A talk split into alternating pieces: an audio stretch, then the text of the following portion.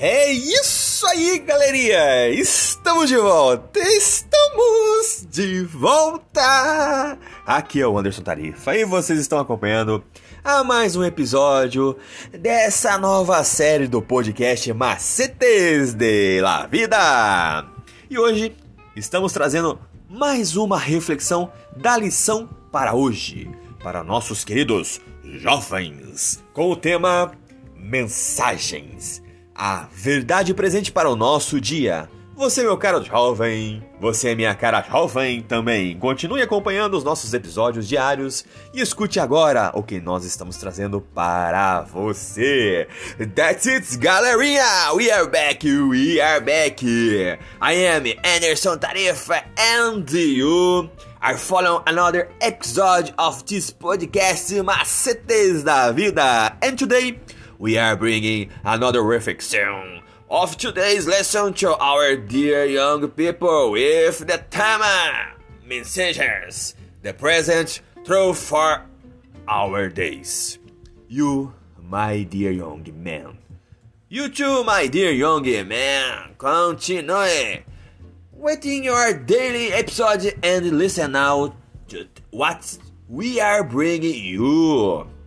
Eso es, chicos. Volvemos aquí. Es Anderson Tarifa y está viviendo otro episodio de este podcast. Y yo he traído otras reflexiones de la lección de hoy para nuestros queridos jóvenes con el tema eh, mensajes. La verdad actual para nuestros días. Tú, mi querido joven. Tú también, mi querida joven. Siga visitando nuestros episodios diarios. Escucha ahora lo que te traemos.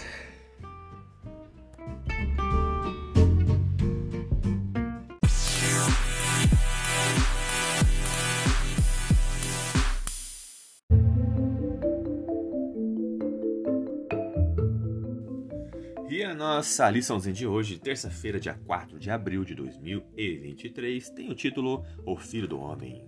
Lá em Apocalipse 14 contém a mensagem do Senhor para o seu povo e para o mundo nos últimos dias da história. O centro de tudo é o retorno de Jesus, o cumprimento da sua promessa de que vocês verão o Filho do Homem sentado à direita do Todo-Poderoso e vindo com as nuvens dos céus. Jesus usou o termo Filho do Homem para se referir a si mesmo, mais ou menos umas 82 vezes nos evangelhos. Era um dos seus títulos favoritos. Ele usou a expressão para se identificar conosco. Ele é o Filho do Homem que está voltando para nos levar para casa. O Jesus que vem para nos buscar é o mesmo Jesus que viveu entre nós.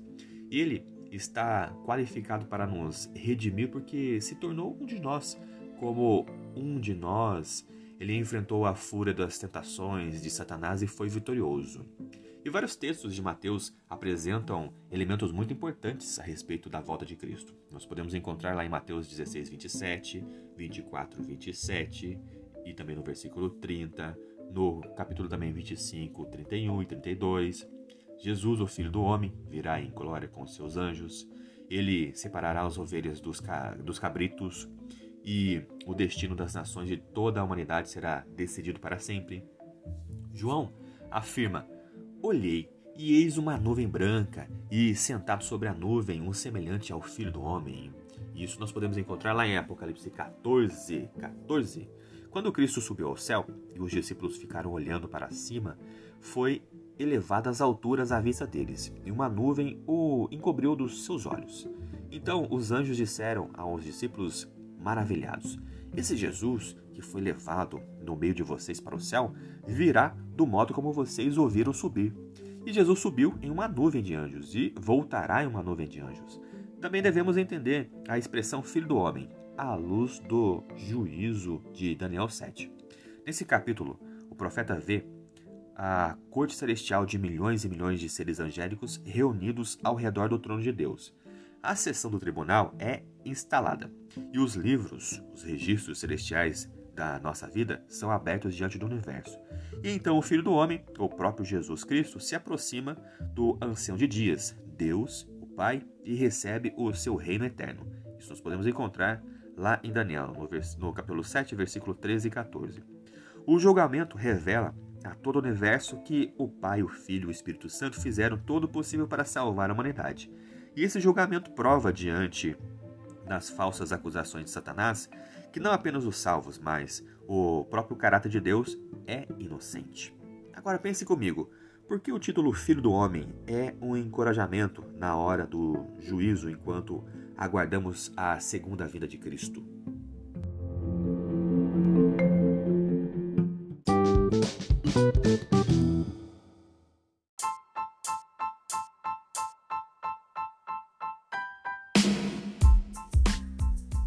É isso aí, galerinha. Mais uma vez, obrigado pela atenção que vocês estão disponibilizando para este canal. E vocês acabaram de escutar a leitura do nosso guia de estudos da lição da Escola Sabatina Jovem, um material editado e publicado pela Casa Publicadora Brasileira. Ela é detentora de todos os direitos de tradução e publicação em língua portuguesa. E esse guia tem como objetivo falar do amor do Pai de uma forma assim, ó, objetiva, clara e com muito amor, love e carinho para os nossos ouvintes. Continue acompanhando nosso trabalho em nossas páginas e em redes sociais através do Anderson Tarifa e também no seu serviço de streaming digital preferido. Eu sou o Anderson Tarifa e vocês estão aqui nesse podcast Macetes da Vida. Por hoje é só e valeu!